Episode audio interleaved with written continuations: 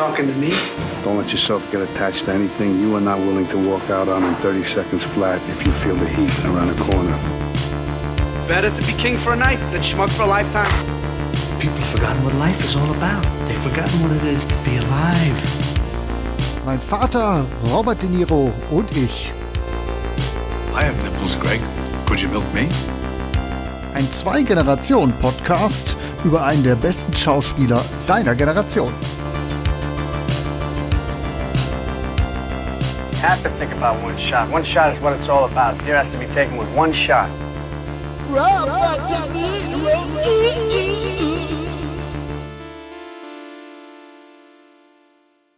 Die Würfel fallen, die Automaten glühen. Heute bei meinem Vater Robert De Niro und ich.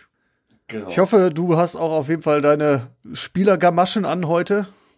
Ja klar, ganz äh, die Spielerhose Spielerhose. mit den fetten Taschen. ja, ja, ja, genau. Und der, der Weste, wo die, wo die doppelten Asse noch rein können, ne? Ja, und den Gürtel, wo die äh, Geldscheinrollen drin gestopft sind.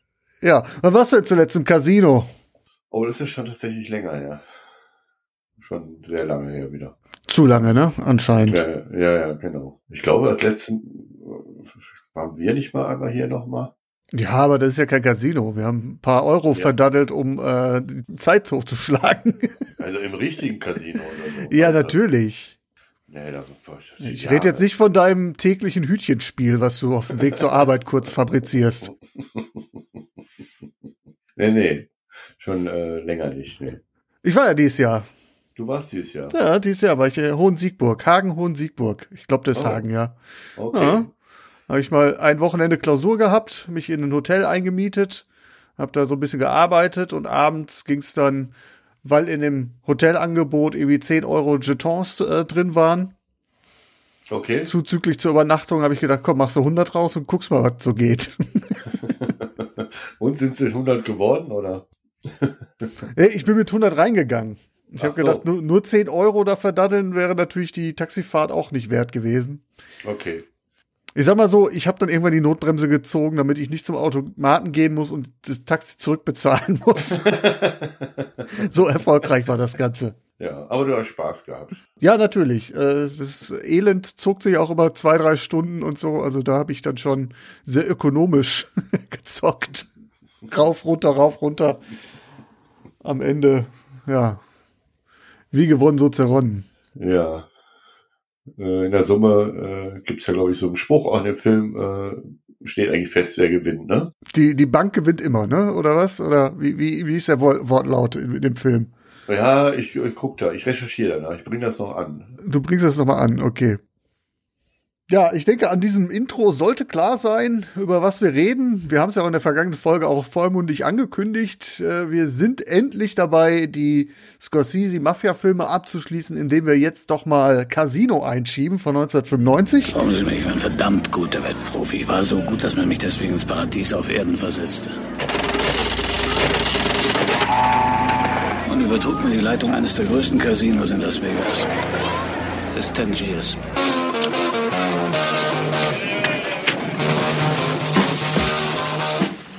Wenn ich's mache, mache ich nur so, wie ich es will. Niemand wird Ihnen vorschreiben, wie Sie das Casino leiten sollen. Das garantiere ich. Mickey, du kennst ihn. Er wird noch viel Geld für uns verdienen. Also pass gut auf ihn auf, ja? Ist klar. Las Vegas schwimmt im Geld. Was hältst du davon, wenn ich hierher ziehe? Aber es ist nicht das reine Vergnügen, wirklich nicht. Du musst dich sehr bedeckt halten. Die mögen Typen wie uns grundsätzlich nicht. Du hängst am Geld, ja? Sehr. Wie findest du das? Schnell, ruf den Sicherheitsdienst! Ich möchte sesshaft werden und eine Familie haben. Da fragst du die Falsche. Du wirst versorgt für den Rest deines Lebens. Du kennst mich doch gar nicht, Sam. Erst zwei oder drei Monate. Sie hatten alles. Und Sie bekamen noch mehr.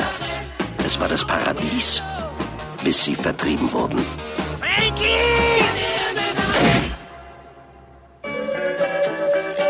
Sie haben einen Männerkopf in der Wüste gefunden. Das ist nicht gut. Wir haben ein Problem.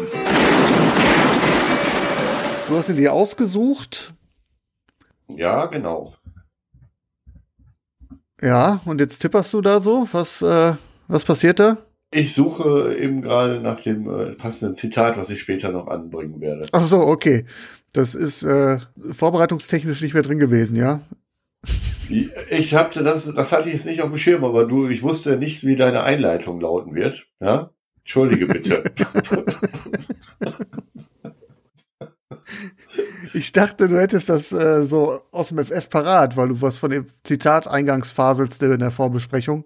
Nein, nein, nein, das war ein anderes. Das war ein anderes, okay, ja, sorry, dann, dann äh, nehme ich hier mehr Culpa, nehme ich das natürlich zurück. Ja, bitte. Ich ja nicht wieder hier Bitte. Ansonsten dich ohne Grund mal- piesacken. Vorher mal ein Skript verschicken oder so. ne? Äh, Hast du denn äh, zumindest vorbereitet, weil es war ja dein Wahlfilm, ähm, was die Handlung betrifft, magst du die mal kurz rekapitulieren? Worum geht's denn in Casino? Meinst du, ich muss, ich habe das Zitat gefunden, Äh, okay, dann hau es jetzt noch mal raus. was, was ich jetzt gerade her, äh, herbringen müsste. Ne? Äh, Ja, genau. Auf. Ich meine, was sie glauben, was uns hier hergelockt hat, was uns hier hält mitten in der Wüste. Es ist das Geld. Das hier ist das Ziel der ganzen Festbeleuchtung.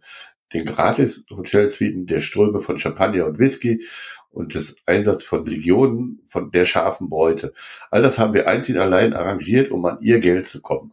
Das ist die Wahrheit über das, Las, über Las Vegas. Die einzigen Gewinner sind wir. Die Spieler haben keine Chance. Ne? Das äh, fiel mir gerade so ein, äh, das passt doch zu deinem letzten Ausflug. Das äh, passt auf jeden Fall. Ja, keine Chance. Obwohl, ich habe da auch Leute gesehen, die da ordentlich was rausgeholt haben. So ist das nicht. Wobei, an dieser Stelle, ich will hier keinen dazu animieren, äh, Glücksspiel auszuprobieren und das todsichere Ding zu erwarten. Ja, hin und an äh, wieder spiele ich ja auch gerne, aber so rei- reich geworden äh, sind wir, glaube ich, beide noch nicht damit. Nee, nee.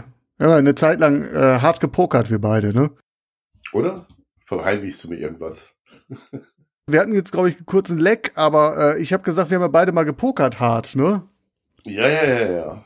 Auch da äh, habe ich festgestellt, bin ich nicht äh, der Pokerspieler, der mit, damit sein Auskommen verdienen kann. Gut, ich äh, war damals ja Student und hatte dann nicht ganz große Auslagen zu bewältigen. Dementsprechend waren die Gewinne, die ich da hatte, doch gar nicht so verkehrt.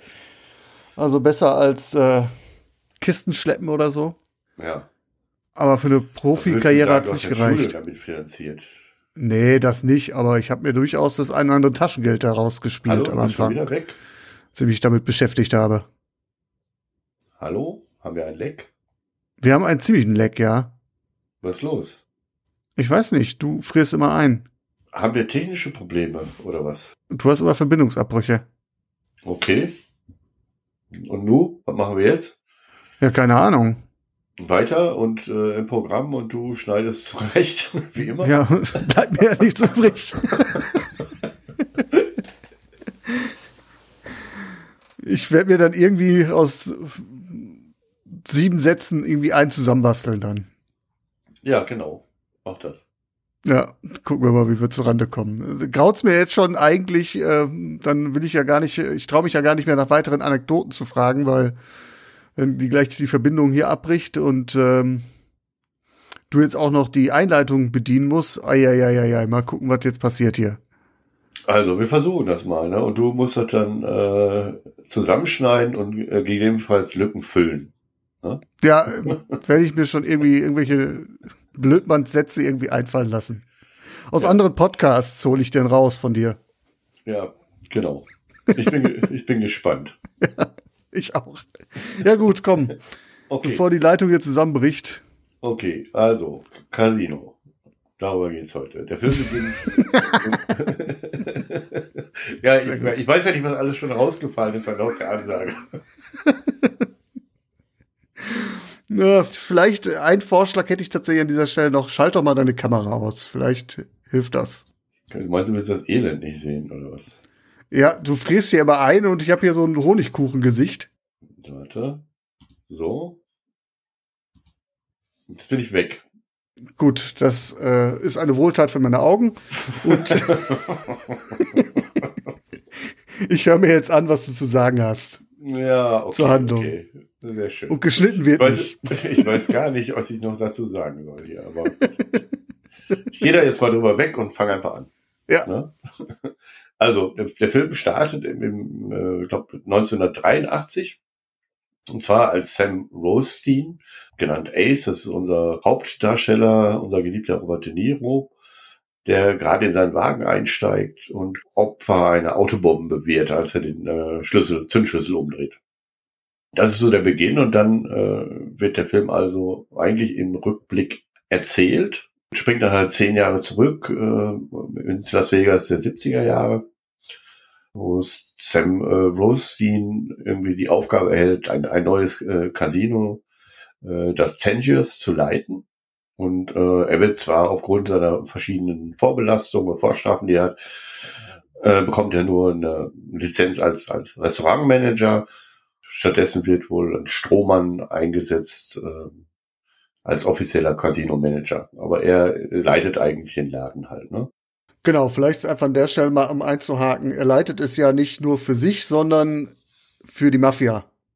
Genau, er leitet das nicht für sich, äh, er leitet es für die Mafia. Im Prinzip wird in dem Laden dann Menge Geld eingenommen und auch direkt gewaschen halt, ne? Und abgezwackt. Abgezwackt. Äh, man sieht am Anfang Polizei, Behörden, alle werden geschmiert und äh, ja, der Laden läuft dann halt auch wie geschmiert. Ne? Also äh, sie machen dann eine Menge Geld. Um das Ganze dann störungsfrei, das Geld abfließen zu lassen, äh, gibt es dann noch äh, Ace Jugendfreund Nicky Santoro gespielt von Joe Pesci, mhm. der da im Prinzip alles so ein bisschen überwachen soll und ein Auge drauf haben soll und ihn ja an der Seite steht. Und also Joe Pesci ist äh, fast wie man ihn aus der Rolle aus Goodfellas kennt, also skrupellos, aufbrausend, äh, eigentlich der ähnliche Charakter. Äh, und, genau, er ist jetzt kein Assistent, der jetzt die rechte Hand da mimt, sondern er ist wirklich da, um Ace die unliebsamen Leute vom Hals zu halten und das ziemlich rabiat. Ich glaube, wir sehen in der ersten Szene dabei zu, wie er jemanden einen Stift in den Hals rammt. genau, das wird sehr gut eingeführt, ne? Und aber letztendlich ja. hat Nicky nicht nur das Wohl von Ace im Sinne, sondern versucht dann seinerseits auch irgendwie ja, Geld an die Seite zu schaffen, beziehungsweise auch äh, seinen Reibach da zu machen. Ne? Fängt dann an, äh, deine Casinos falsch zu spielen und äh, was ihn letztlich später dann auch äh, dann so ein Eintrag ins Blackbook äh, einhandelt, dass er dann, äh, was ihn dann so ein generelles Zutrittsverbot für alle Casinos in Las Vegas einhandelt halt. Ne? ja. Und er versucht da irgendwie auf anderen Wege einen Cut zu machen, indem er irgendwo einbricht, also äh, in die Villen äh, von Las Vegas einbricht und äh, er, er halt, versucht da irgendwie so ein Business aufzubauen auf jeden Fall. Ja. Er macht so ein bisschen sein eigenes Ding, ne? Und äh, genau. ja und äh, ja, ist, zu, ist eigentlich ein Beschützer, wird aber zunehmend auch ein Problem äh, für für Ace halt, ne? Aufgrund seiner Art und äh, dass er halt eben diese geschmierten äh, Leute halt nicht immer so behandelt, wie es sein muss halt, ne? So parallel gibt's dann noch so, oder am Anfang gibt's halt noch eine Beziehung äh, von äh, Ace mit einer edelprostituierten Ginger, gespielt von Sharon Stone die er heiratet, äh, später auch, wohl wissend, dass sie eigentlich ihn nicht wirklich liebt und auch immer noch in Beziehung zu ihrem Ex-Zuhälter steht, mhm. äh, gespielt von äh, James Wood. Nichtsdestotrotz versucht er da ihre Liebe dazu gewinnen und Vertrauen zu gewinnen und äh, gibt ihr dann irgendwann die alleinige Verfügungsgewalt über zwei Millionen Dollar auf seinem Konto.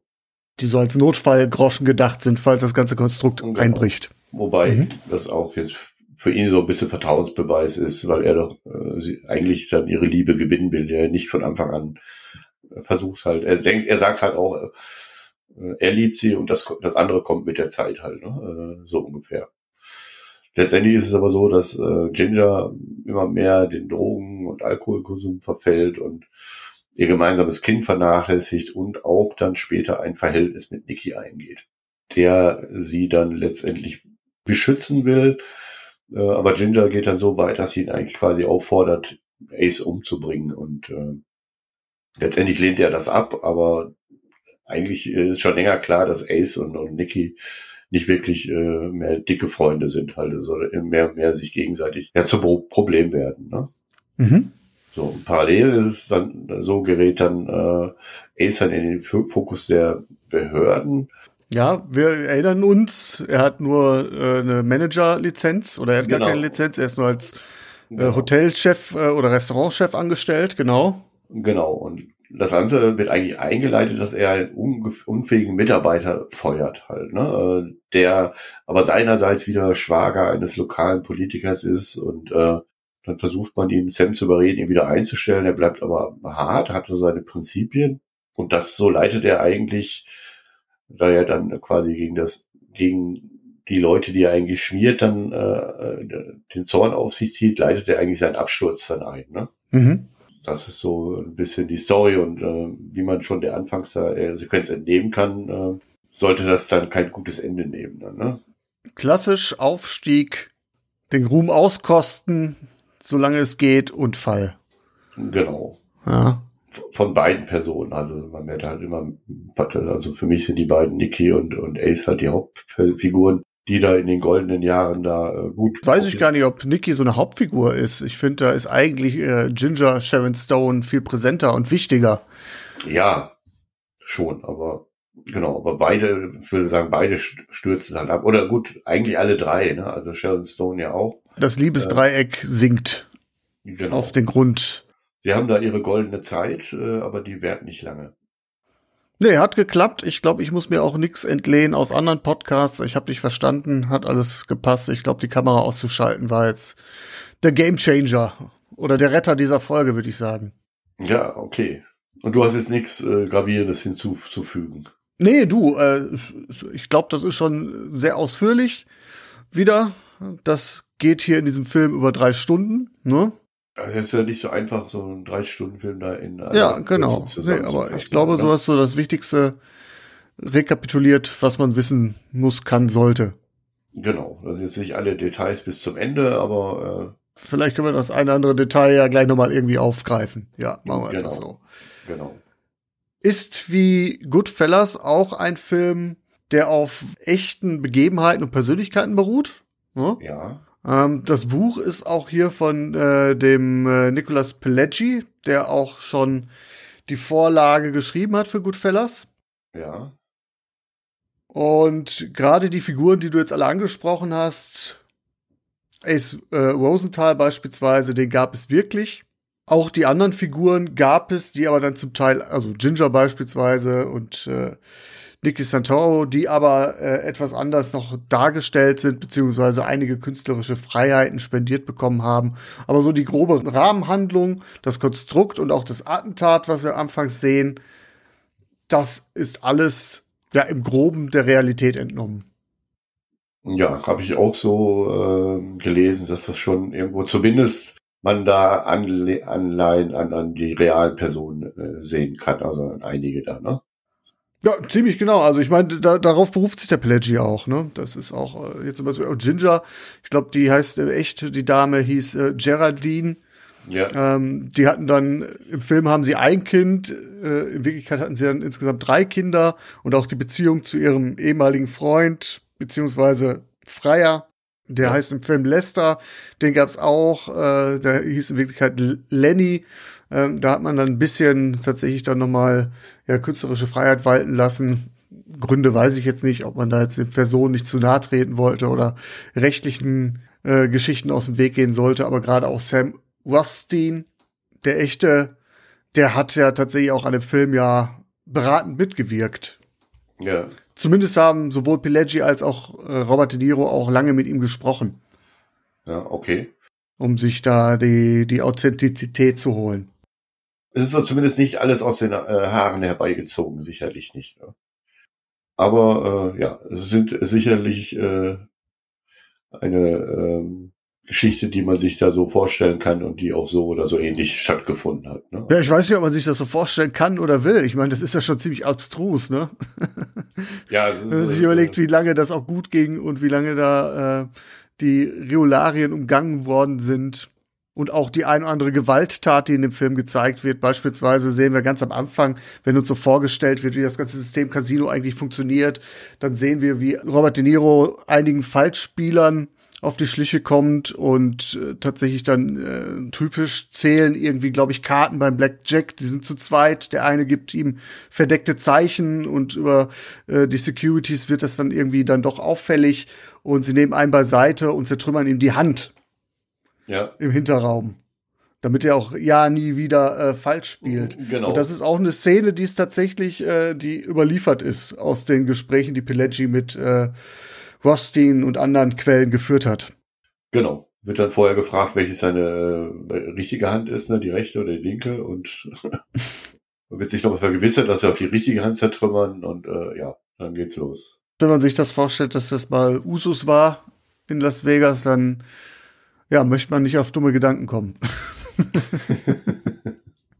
ja, ja, äh, ich meine auch der, der Fall, der ihn dann da letztendlich zu Fall bringt, ist äh, dann auch irgendwo äh, auf Fallspielen da äh, zurückzuführen da. Ne? Also äh, äh, diesen Mitarbeiter, den er feuert, dem unterstellt er ja, also wenn sie nicht wussten, dass sie beschissen wurden, sind sie zu dumm für den Job. Und wenn sie es wussten, waren sie beteiligt. So oder so sind ja. draußen. Ne? Wenn man falsch gespielt hat, wird man nicht so gut behandelt. Das wirkt schon alles sehr, sehr authentisch und das ist, glaube ich, wieder eine der, der großen Stärken, die Scorsese hier ausspielt. Ne? Also die Welt, die hier aufgebaut wird, die ist sowas von dicht, dass man da schon ja reingezogen wird, ne? Genau. Und das Ganze ist dann auch halt eben in Erzählform auch noch so ein bisschen, es werden immer wieder Dinge untermalt und erzählt und das ist schon alles sehr, sehr stark und, und, und untermalt auch diese ganze Atmosphäre und gibt auch so Hintergründe, wie die ganze Sachen funktioniert. Also die Bilder werden auch äh, verbal untermauert und äh, das ist schon ziemlich.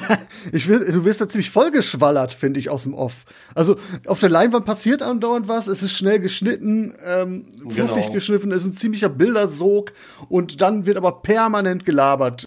Sam Rothstein erzählt was oder dann wird zwischendurch, glaube ich, redet auch Nicky Centaur mal aus seiner Sicht, ne?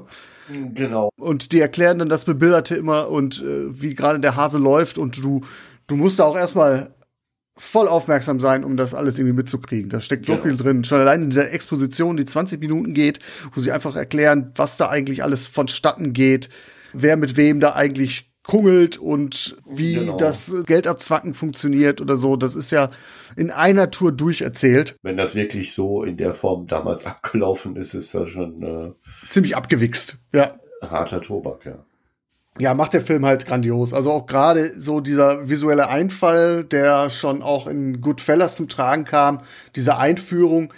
Ähm, wir haben in Goodfellas immer so zwei, drei zentrale One-Shot-Szenen gesprochen, die in einem durchgedreht wurden, wo du quasi in dieser einen Szene so viel Information zugetragen bekommst, visuell, aber auch aus dem Off durch den Sprecher, damit dir das ganze Setting bewusst wird und was da eigentlich alles hintersteckt, die ganze Tragweite. Und hier hast du diese One-Shot-Szene direkt zu Beginn nach dieser Einleitung mit der Autobombe, wo die Kamera dem Geldabholer durch das Casino bis in den Zählraum folgt und die Offsprecher dann das ganze Konzept des Geldabzweigens erklären. Genau. Und das ist, glaube ich, eine Szene, die geht gut und gerne. Viertelstunde. Es ist Wahnsinn. Grandios. Ist, grandios ja, gefilmt. Genau, grandios gefilmt, ähm, grandios gespielt und auch grandios erzählt, würde ich sagen. Es ist ja sehr viel, äh, wirklich sehr, sehr viel Erzählung in, in, dem, in dem Film. Ne? Also es ist schon irre. Ja, also es ist tatsächlich so, dass du ja kaum eine ruhige Minute hast, ne? Genau.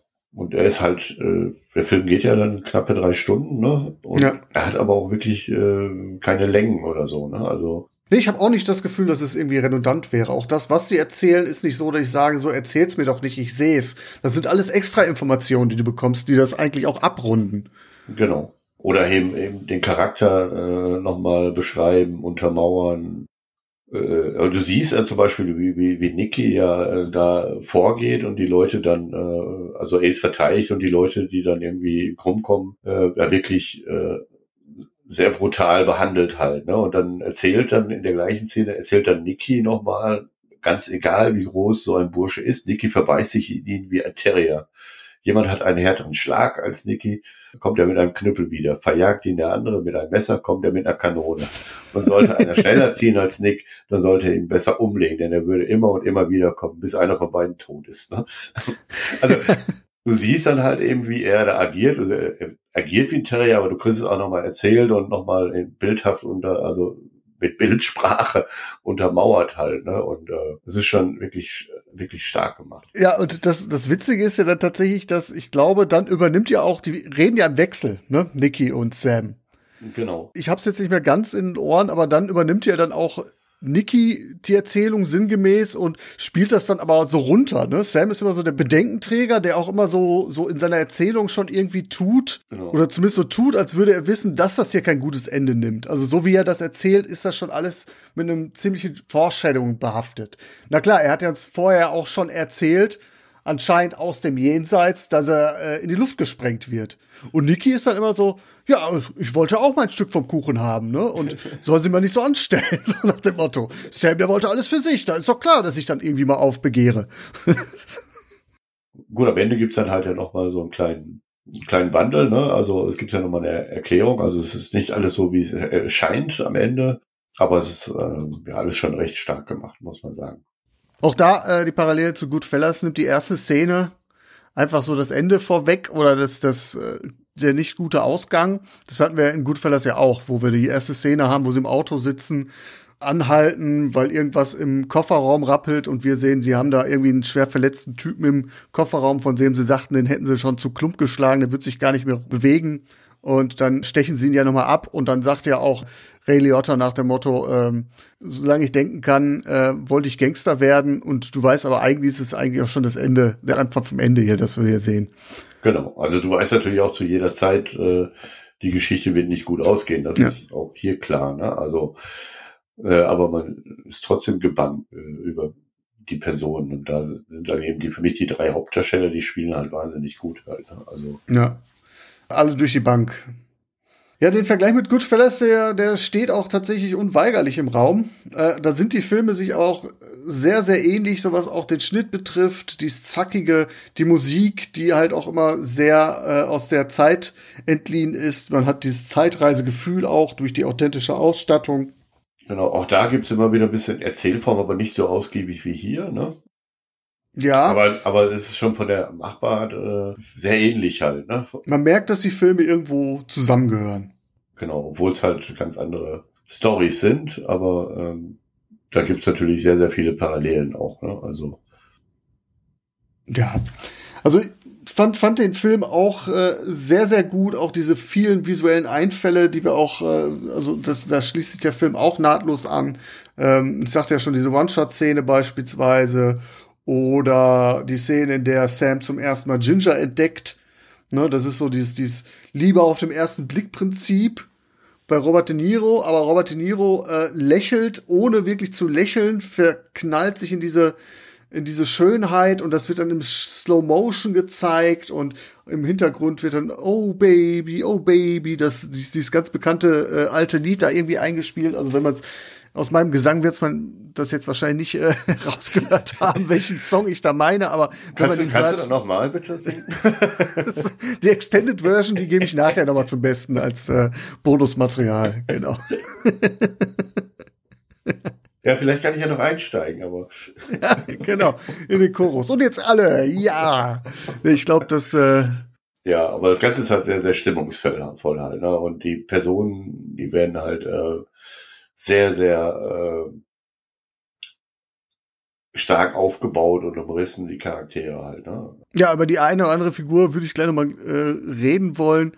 Aber es, äh, um das nochmal abzuschließen, du hast auch gerade nochmal angesprochen, was ja noch so ein bisschen anklang bei dir, die Gewalt, die Gewaltspitzen die dieser Film auch hat. Das hatten wir auch schon in Goodfellas. Auch das war jetzt äh, tatsächlich äh, auch da wieder, ich muss sagen, irgendwie diese Rolle, die Joe Pesci da spielt. Äh, das war ja auch schon äh, in Goodfellas.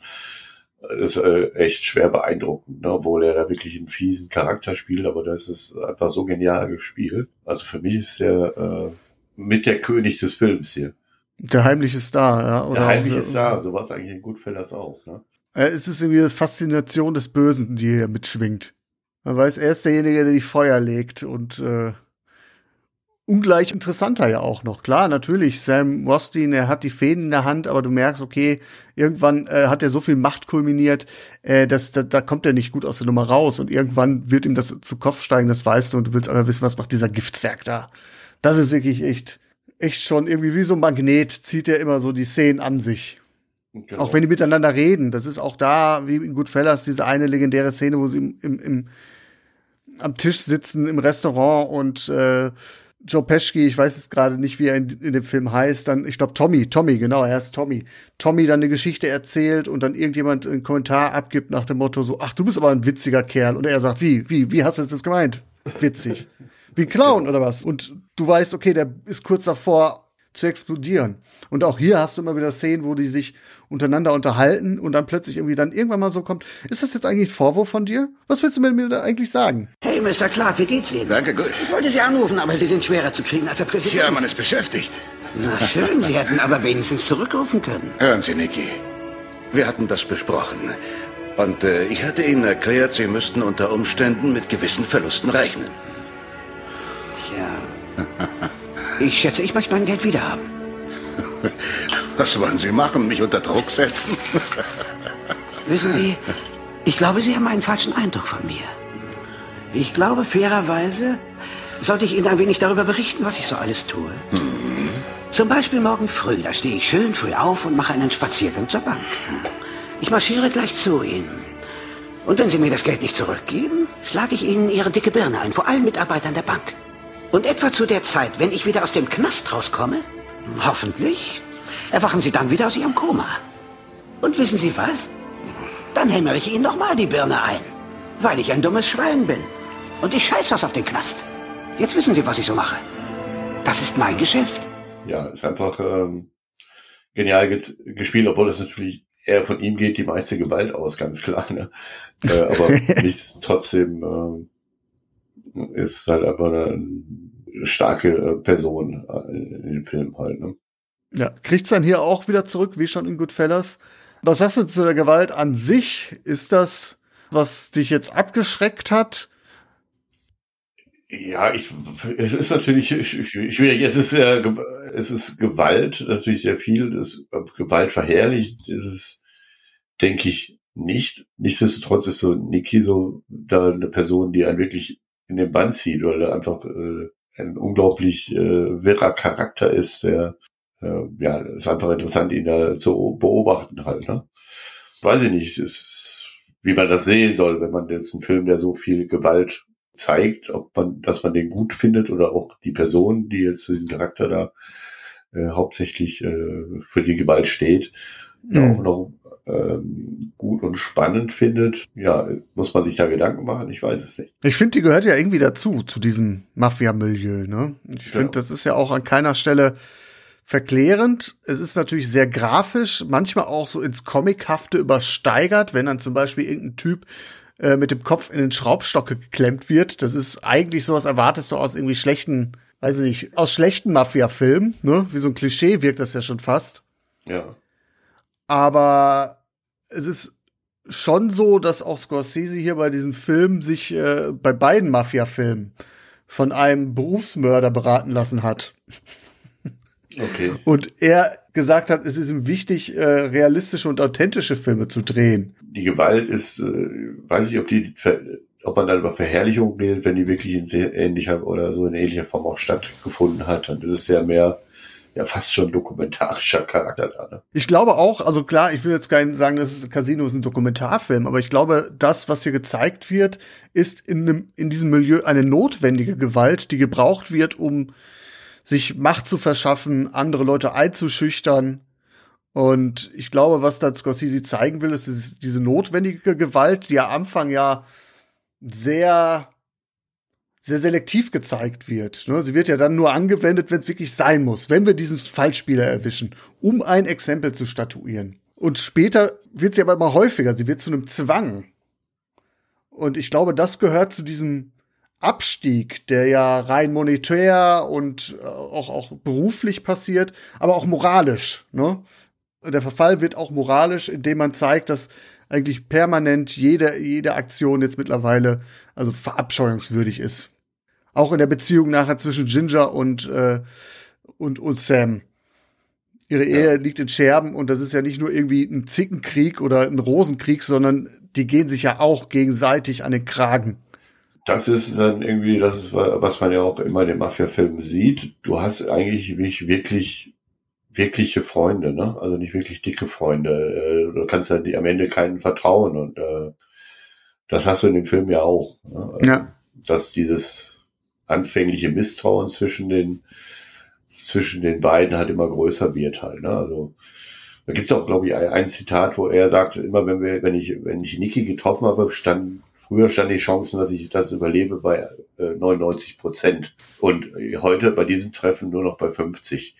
Und du hast ja schon gesagt, okay, er hat immer auch im Hinterkopf gehabt, es kann passieren, dass äh, auch als sie Freunde waren, dass es äh, Treffen immer gefährlich ist dann, ne? Ja, genau. Ich glaube, das ist eine sehr, sehr gute Szene, die du ansprichst. Das ist, glaube ich, die in der Wüste, ne? wo sie sich relativ zum Ende hin oder im letzten Drittel Genau. in der Wüste treffen und sich auszusprechen, weil sie mittlerweile beide vom FBI abgehört werden. Und äh, er ist schon in der Wüste und er sagt das, was du jetzt gerade zitiert hast, ne? dass er sich gerade darauf vorbereiten muss, dass er vielleicht dieses Treffen nicht überleben wird. Und dann hast du also das aber auch visuell geil umgesetzt. Das ja. anfahrende Auto von von Nicky spiegelt sich in Sams Sonnenbrille und Ja. das Auto fährt an und bremst und plötzlich verschwindet Robert De Niro in diesem Anfahrtsstaub, wo du schon irgendwie sagen kannst, okay, der Mann ist eigentlich schon tot. Das Ja. ist ein, ein, ein wandelnder Geist. Genau. Aber was ich an, dem, an dieser Szene halt besonders beeindruckend fand, dass er eben, eben sagte, normalerweise stand meine Chance, lebend von einem Treffen mit Niki zurückzukommen, 99 zu 1. Also er hat also schon immer diese Unberechenbarkeit äh, gespürt und äh, auch beim früheren Treffen dann immer mit einkalkuliert, das kann irgendwo eskalieren halt. Ne? Also Ja, und so oft wie die sich treffen, statistisch gesehen, ist 99 zu 1 dann, wenn die sich, weiß nicht, wie viel hundert Mal im Jahr treffen, gar nicht mehr so wenig, ja. genau. Und das, das bezeichnet halt diese Person auch, weil die einfach da unberechenbar ist. Ne? Ja, aber ich, ich glaube, es ist jetzt irgendwie nicht irgendwie so ein, so ein Gewaltgrad, wo man sagt, das ist jetzt selbstzweckhaft. Die, auch diese Gewalt soll was unterstreichen. Und ähm, man hat dann auch tatsächlich eine sehr gewalttätige Szene entschärft, weil man ja dann auch noch die ähm, Altersfreigabe im Blick haben musste oder wollte. Weil äh, wenn man sich, was weiß ich, ein ab 18 Rating eingehandelt hätte, ist vielleicht nicht ganz so gut für die Kinokassen. Das Ding hat immerhin 52 Millionen US-Dollar an Budget verschlungen. Das kannst du dann, gut, heutzutage gibt's auch gute Beispiele dafür, dass sowas klappt. Äh, Gerade so hier äh, in, im Marvel-Sektor, Deadpool, glaube ich, beispielsweise, oder Logan, das waren auch Filme mit einem 18er-Rating. Aber normalerweise, oder damals war zumindest die gängige Meinung, wenn so eine Großproduktion äh, mit einem 18er-Rating versehen wird und dann quasi nur ab 22 Uhr oder 23 Uhr in den Kinos ausgestrahlt werden darf, dann, dann spielst du diese Kohle nie und nimmer ein. Normalerweise standen meine Chancen, lebend von einem Treffen mit Niki zurückzukommen, 99 zu 1. Aber als ich ihn diesmal sagen hörte, brauchst du ja bloß ein paar hundert Meter rauszufahren, gab ich mir 50-50.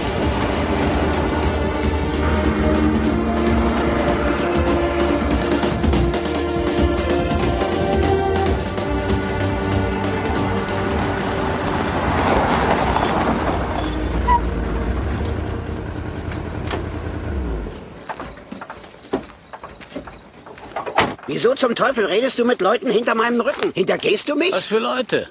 Hast du wirklich geglaubt, ich würde es nicht erfahren? Ich weiß gar nicht, was du meinst, Nick. Der klingt jetzt alles wieder nach einem absoluten Erlebnis. Gibt's denn irgendwie was, was uns negativ aufstößt?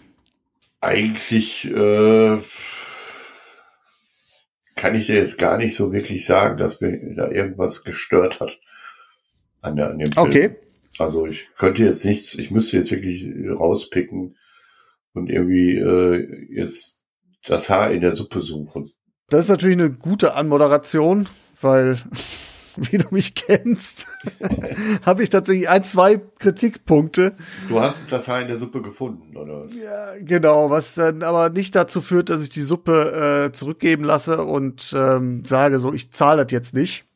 Sondern wahrscheinlich würde ich das Haar einfach sagen, ah, scheiße, äh, das Haar lege ich jetzt mal zur Seite und trotzdem die Suppe ausschlürfen. Weil die Suppe gut schmeckt. Weil sie sehr, sehr gut schmeckt, definitiv. Ja. Das passiert in den besten Häusern mal, dass man Haar in der Suppe ist. Deswegen. Aber ich möchte nicht desto trotz das einfach mal in den Raum werfen und mit dir darüber reden. Ja, dann fang mal an, bin ich gespannt, weil ich habe es tatsächlich nicht gefunden. Ich habe es wahrscheinlich einfach runtergeschluckt. Pah, du Ekel. Wie so eine Katze. Oh, oh, oh. hm, sehr gut. Ja, also äh, beispielsweise würde ich mal bei Robert De Niro ansetzen. Ähnlich wie in Goodfellas finde ich ist Robert De Niro fast der Schwächste in diesem Trio. In Goodfellas war es auch die Figur, die immer alles unter Kontrolle halten wollte und am Ende darin versagt. Und in dem Sinne schon fast die langweiligste Figur. Das ist tatsächlich auch wieder so. Eigentlich sind die Rollenverhältnisse wieder ziemlich genau gleich. Also es könnte, also es ist deckungsgleich wie in Goodfellas. Bis auf die Einschränkung, dass hier Robert De Niro tatsächlich ja die absolute Hauptrolle spielt. Den Erzähler. Wie Ray Liotta in Teilweise. Ja, teilweise. Aber ja. auch immer wieder äh, wechseln. Also die Erzähler wechseln ja auch in dem Film. Ja. Ne? Also Aber es ist schon, an dem wird die Erzählung ausgerichtet. ja, das ist schon so. Ja.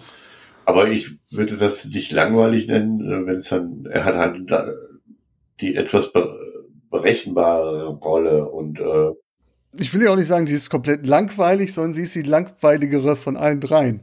das ist so. Und dann würde ich was, wenn ich das jetzt mit Ray Liotta vergleiche, ähm, für mich nicht die perfekte Identifikationsfigur. Ray Liotta ist jemand, der als Jungspund dem Reiz der Mafia erliegt und später versucht auszusteigen. Ja. Hier ist Robert De Niro von vornherein jemand, der von Gier und Besitz gesteuert wird und dementsprechend jetzt nicht die allerbeste Identifikationsfigur. Mm, nee, also ja. Wie gesagt, das Aber- ist alles Meckern auf hohem Niveau. Ich versuche das auch nur so. Ja, ja, ja, nee, ich äh, versuche die Unterschiede vielleicht rauszuheben, oder? genau, genau. Weil für mich kommt gleich das Fazit und daraufhin muss ich arbeiten, Ja, damit das okay. nachvollziehbar ist, warum ich dann zu der Wertung komme. Um es vielleicht mal einfach jetzt äh, zu sagen, Goodfellas war für mich eine glatte 10 von 10. Ach so. Ja, das weiß ich gar nicht mehr, wie ich den bewertet habe. Du hast ihn mit einer 9 plus bewertet. Okay. Vielleicht ist es auch ein bisschen an den Haaren herbeigezogen. Vielleicht habe ich mir das Haar auch selbst rausgerupft und in die Suppe getan, um nachher zu sagen, so die Suppe war auch lecker. Aber, aber, kann natürlich sein.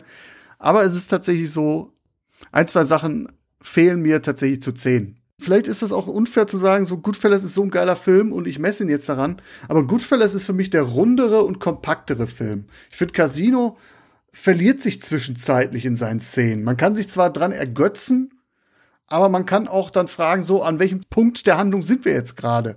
Während Ja. Goodfellas einfach immer die nächste Szene ist direkt auf die nächste abgestimmt gewesen. Die eine Handlung hat zur nächsten Handlung geführt. Hier hast du auch immer wieder es, ist, so, es ist etwas chronologischer, meinst du? ja, nicht chronologischer, sondern mh, zielgerichteter. Okay, aber gut, wenn du mich jetzt fragen müsstest, würdest, um jetzt vielleicht mal das da äh, auch nochmal da einzuschlagen, welcher der beiden Filme mir lieber ist, ja, Ja, würde ich wahrscheinlich auch Goodfellas nennen. Aber das ist dann wie wenn du äh, zwei deiner Lieblingsgerichte auf dem Tisch hast und du musst dich für eins entscheiden. Casino ist dein Lieblingsgericht und Goodfellas ist dein zweitliebstes Gericht. Aber das zweitliebste Gericht kannst du immer essen.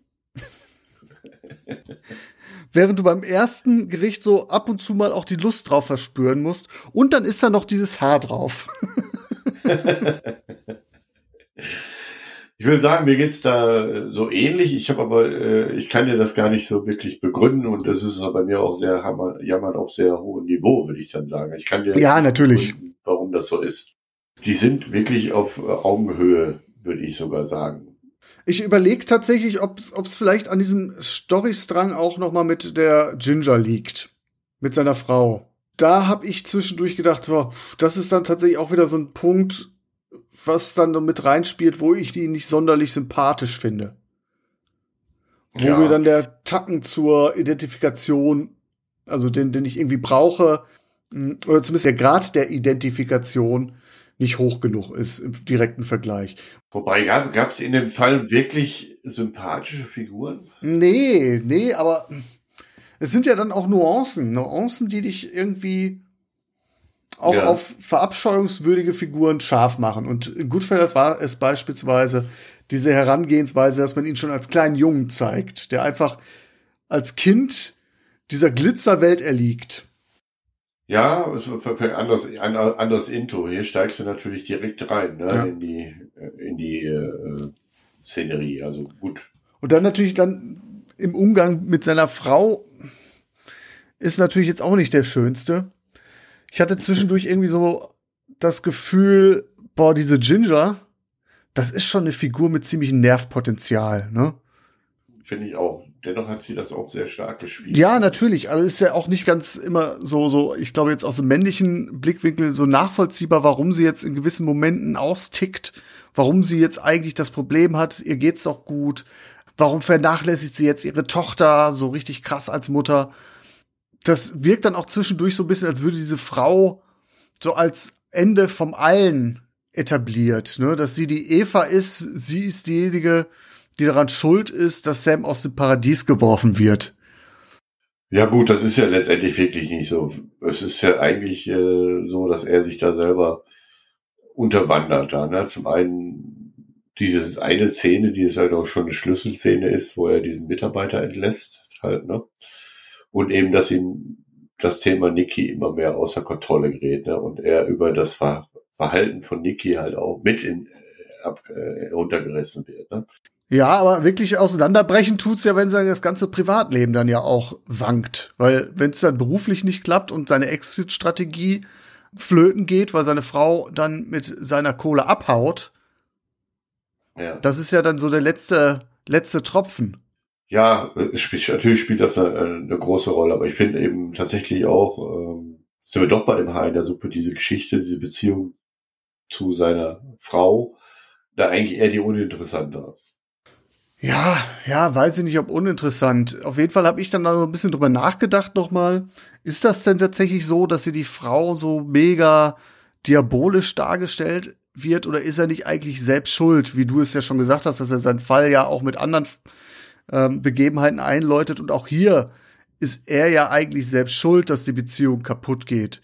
Er hat eine vorher eigenständige Frau gegen ihren Willen eingesperrt und eingeschränkt und er versucht sie ja zu dominieren und ihr den rechten Platz an seiner Seite zu zeigen, was so viel heißt wie, sie soll quasi schön aussehen, äh, auf den Banketten den, den wichtigen Leuten schöne Augen machen und ansonsten die Kinder auf die Welt bringen und erziehen.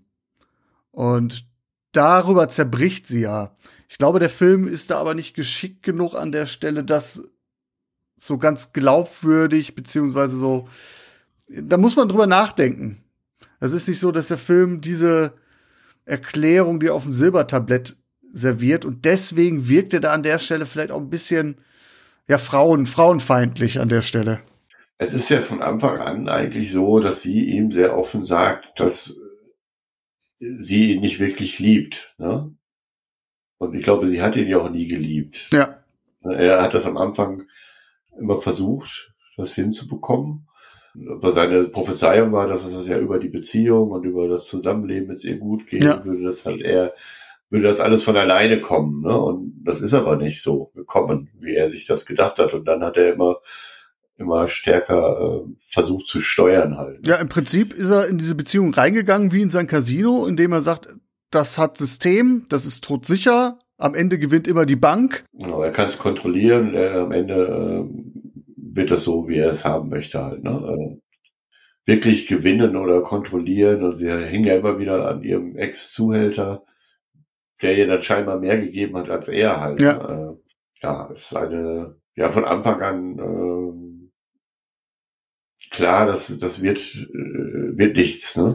an der Stelle mit den beiden so wirklich. Deswegen ähm, habe ich dann das doch noch mal ein bisschen revidiert und das ist jetzt nicht das absolute Haar in der Suppe. Ja. Aber tatsächlich musste ich erst so ein bisschen schlucken über die, die Darstellung von Sharon Stone. Und nachher, dass sie ja dann natürlich auch dann, mm, um es dann zu spoilern, sie stirbt ja. Sie macht sich ja mit dem Geld aus dem Staub und verprasst dieses Geld und stirbt dann nachher ziemlich verlottert in irgendeiner Bruchbude an der Überdosis. Auch das hat dann natürlich so, indem der Film das zeigt, nachdem wie sie dargestellt worden ist, so nach dem Motto so, sie hat schon ihre gerechte Strafe bekommen. Während unser Sam Auflösung. Ah, das, das habe ich aber jetzt nicht so empfunden, äh, dass jetzt das als Strafe äh, so dargestellt ist. Einfach für mich so, dass, dass alle da so die, die Situation, dass hier von Anfang an klar ist, aus diesem Moloch äh, geht keiner am Ende als Gewinner raus. Ne? So war es dann ja letztendlich auch. Also würde ich das eher sehen. Ja, ja, ja, gebe ich dir recht, dass ich das jetzt auch nicht mehr ganz so krass sehe, aber ich hatte zwischendurch das, dieses Gefühl, dass der Film da sehr sträflich mit der Frauenrolle umgeht. Nichtsdestotrotz, sowohl Nikki als auch Ginger überleben den Spaß nicht, aber Sam kommt tatsächlich einigermaßen glimpflich aus der Nummer raus. ja, ja, genau.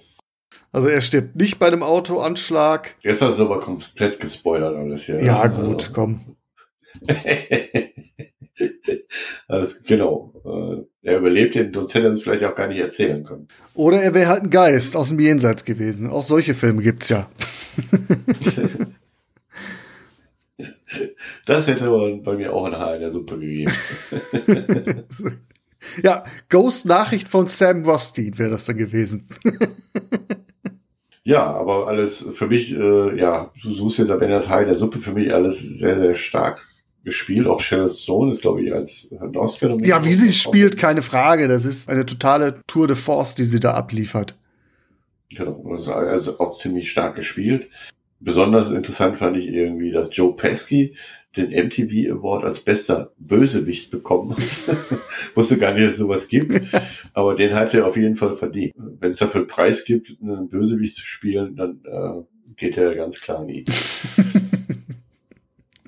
Ja, wäre auch ein Film, der äh, vielleicht auch äh, einen Preis verdient hätte für die meisten Fax. Ja. Ich glaube, im, im Jahr selbst, als der Film erschienen ist, 1995, war der Film tatsächlich auch der Film mit den meisten Fax. Äh, mitgezählt habe ich es jetzt persönlich nicht, aber ich habe sie irgendwo mal gefunden. Sollen wohl 398 Mal, andere Quellen sagen 422 Mal in drei Stunden.